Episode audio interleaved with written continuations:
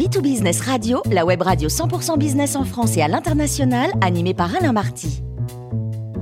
Bonjour à toutes et à tous, bienvenue à bord de B2Business Radio. Vous êtes 49 000 dirigeants d'entreprise abonnés à nos podcasts et on vous remercie d'être toujours plus nombreux à nous écouter chaque semaine. Aujourd'hui, nous retrouvons Karine Guillemette, présidente du cabinet Now Consulting, Executive Search et Talent Management. Bonjour Karine. Bonjour Alain, un vrai plaisir d'être avec vous. Alors Karine, recruter des talents, est-ce un des premiers défis des entreprises? Et d'ailleurs, pénurie de talents ou guerre des talents en ce moment?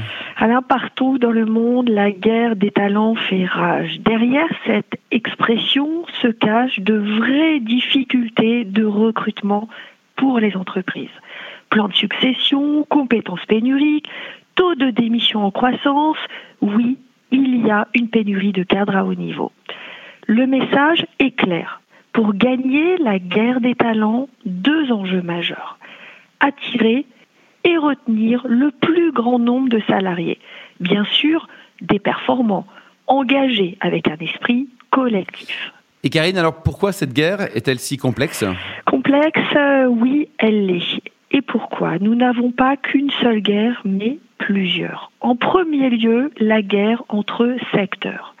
Tout le monde se bat pour attirer les meilleurs talents. La question est, est-ce que notre secteur fait rêver? Au même titre que la marque employeur, nous parlons de marque secteur. C'est permettre à des sociétés du même secteur de travailler ensemble sur leur attraction. C'est aussi à l'intérieur des secteurs des talents qui ont le choix entre des start-up, des PME, des grands groupes dans un même secteur. Et oui, nous sommes dans un marché du travail orienté en faveur des candidats. Il faut avoir des arguments. J'y ajouterai une guerre dans la détection des talents.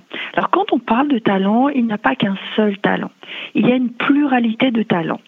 On peut chercher des talents avec des critères impératifs en hard skill, mais aussi en soft skill. C'est bien le lien des deux qui en fait la meilleure des combinaisons. C'est la plus belle reconnaissance de Nao Consulting. Les trouver, les évaluer en quatre semaines et accompagner les candidats dans leur choix pour qu'ils rejoignent nos clients, bien sûr avec motivation et engagement. On n'oublie pas les salaires. Les talents sont rares et ils ont des exigences salariales. L'aspect financier est important, mais ce n'est pas, heureusement, le seul levier. Les valeurs, la qualité des relations, l'éthique sont également des arguments clés on a une telle, euh, Alain, transformation aujourd'hui. Je ne connais pas un seul secteur d'activité qui n'ait connu de profondes mutations, qu'elles soient réglementaires, ce qui d'ailleurs nous amène à repenser le poids du juridique, le poids des process dans les entreprises, les mutations technologiques euh, poussées par euh, le digital, le e-commerce. Les sociétés ont dû revoir leur approche du digital à l'intérieur des métiers. Nous le savons, la crise sanitaire a amené de profonds changements dans la manière de travailler et mettre les salariés au cœur des organisations. Alain, il y a une guerre profonde, c'est la guerre de fidélisation. Nous avons de grands enjeux sur les retention plans. Pour nos clients, euh, une fois à bord, l'intégration, l'atmosphère de travail, les promesses tenues sont fondamentales pour les fidéliser. Bon, alors d'accord, mais qu'est-ce qu'on fait? Qu'est-ce qu'on peut faire pour les retenir? Qu'il y a des solutions miracles, Karine? Pour recruter et retenir les talents, il n'existe pas de solution miracle. Euh, je parlerai d'une palette d'actions à mener en parallèle et de manière coordonnée. Plusieurs axes. En premier, certainement l'enrichissement. Un talent va donner de l'importance à ce que la société lui apporte pour le rendre encore plus talent, plus talent, et va donner la préférence à des sociétés qui les mettent dans plusieurs perspectives possibles, plus que dans une ligne tout tracée. Un talent, en fait, donne de l'importance à une raison d'être, mais aussi à une raison d'y croire. C'est donner du sens à ce qu'ils vont faire pour, les, pour ces talents, c'est comprendre pourquoi ils vont le faire. Un talent, en fait, ne reste pas dans un cadre d'attraction s'il n'est pas collectif singularité, de la reconnaissance du talent, tout en le permettant de travailler au sein d'une communauté à l'intérieur de l'entreprise. Alain, il y a aussi un autre risque dans le collectif. Une fois qu'on les a repérés, on les surutilise. c'est un risque de mettre la charge un peu sur les mêmes. Il sait faire et bien faire, dont je lui donne des missions. On peut avoir un risque d'usure de ses talents car on leur demande toujours plus. Et attention, le talent dans l'intérêt commun doit aussi démontrer qu'il a envie de prendre des sujets, de s'engager sur des missions, envie de s'enrichir. On crée les conditions du possible pour aider ce talent à délivrer le meilleur dans l'intérêt commun. Le candidat choisit en fait son entreprise. Tu vois, il pose des conditions. C'est à l'entreprise de travailler sur ce qu'elle peut amener à ses candidats en termes d'attraction et d'accompagnement. Alors Karine, pourquoi un partenaire en recrutement est-il fondamental dans les stratégies de détection des talents aujourd'hui? Euh, écoute, nous n'avons jamais assez de talent. Et en résultat euh, de recrutement euh, dans des délais courts, euh, et sans cela, il n'y a pas de croissance. Aujourd'hui, les sociétés peinent à trouver des perles rares. La chasse est un outil extraordinaire, Alain, pour démultiplier le recrutement de talents à une seule condition, l'atteinte de résultats efficaces et rapide. Ce point est fondamental dans la capacité des partenaires à disposer, bien sûr, de consultants de confiance qui maîtrisent parfaitement les environnements du client, mais ce n'est pas suffisant. Ils doivent s'entourer de nombreuses équipes de researchers talentueux pour accélérer les résultats dans les process de recrutement. Alors pourquoi on a des résultats chez nous, chez Nao Consulting? Parce que nous disposons bien sûr de, personnes talentueuses, passionnées.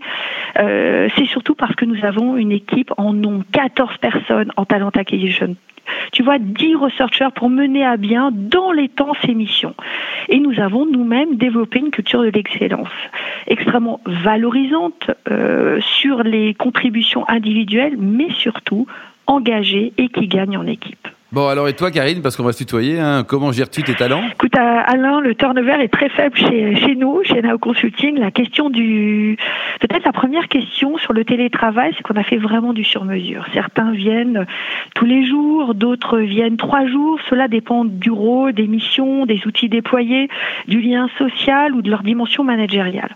On a répondu en fait à leurs attentes. L'ambiance est bonne chez nous sont animés par la passion, trouver des talents, les convaincre, les faire grandir dans l'entreprise et bien sûr contribuer à la croissance des, euh, clients, de nos clients. Nous mettons notre énergie à rendre des salariés heureux. Heureux des challenges, euh, des rencontres, euh, de la confiance des directions avec lesquelles nous travaillons. En fait, nous avons fait de Nao Consulting un endroit de convivialité, tu vois, de professionnalisme, certes, mais avec un vrai lien social comme levier de croissance de l'entreprise. Alain, les salariés reviennent chez nous. Ils reviennent chez Nao Consulting. C'est un tissu de, euh, de, de, soutien émotionnel assez fort. Nous avons levé euh, euh, ce qu'on appelle les facteurs anxiogènes externes. Et finalement, être ensemble au bureau permet de décompresser, de se sentir moins vulnérable par rapport à ce qui se passe dans le monde. C'est un énorme travail de proximité permanent. On a beaucoup investi, tu vois, dans les locaux, dans les bureaux agréables, dans les technologies dans une salle énorme de, de réunion, un accès euh, avec une terrasse, euh, une jolie terrasse à proximité des transports et euh, une restauration de, de, qualité. Et nous avons mis en place un réseau social interne pour partager bien sûr les bonnes nouvelles. Ce sont de gros efforts pour que nous puissions avoir un environnement que je qualifierais de, de cocon au sein de l'entreprise et ainsi porter de la bienveillance avec bien sûr bienveillance, la pression des clients et l'apport euh, de, de beaux résultats. Et si on revient sur le défi de fidélisation, quelles sont les clés du succès? Comment répondre au quotidien aux envies des salariés tout en respectant les objectifs impératifs du résultat Écoute, je crois beaucoup à l'engagement comme élément de fidélisation. Une étude, l'Institut Gallup euh, a mesuré l'engagement au travail, non pas le qualitatif, à savoir le nombre d'heures consacrées aux activités professionnelles, mais le qualitatif. Est-on véritablement engagé dans l'accomplissement de, son travail? Les niveaux euh, d'engagement au travail sont bas partout. Tu le sais, 33% des employés euh, aux États-Unis sont engagés, États-Unis et Canada, contre 14% en Europe. Ce sont les employés français qui se situent en queue de peloton avec seulement 6%, écoute, 6% d'employés qui se sentent engagés dans leur travail. Alors, certainement, un des leviers les plus impactants est de réussir à maintenir une communication constante avec les équipes, détecter des signaux d'impatience, de frustration, des attentes d'attraction ou de points nécessaires à tout niveau de l'entreprise. C'est un alignement des valeurs ancrées, euh, tu vois, sur les résultats, mais aussi sur une grande bienveillance, une écoute des salariés et de valorisation individuelle viable. J'ai envie de te résumer ainsi ces mots. Travailler l'attraction dans sa dimension humaine et collective, et authentique bien sûr. Responsabiliser les équipes et valoriser leurs efforts.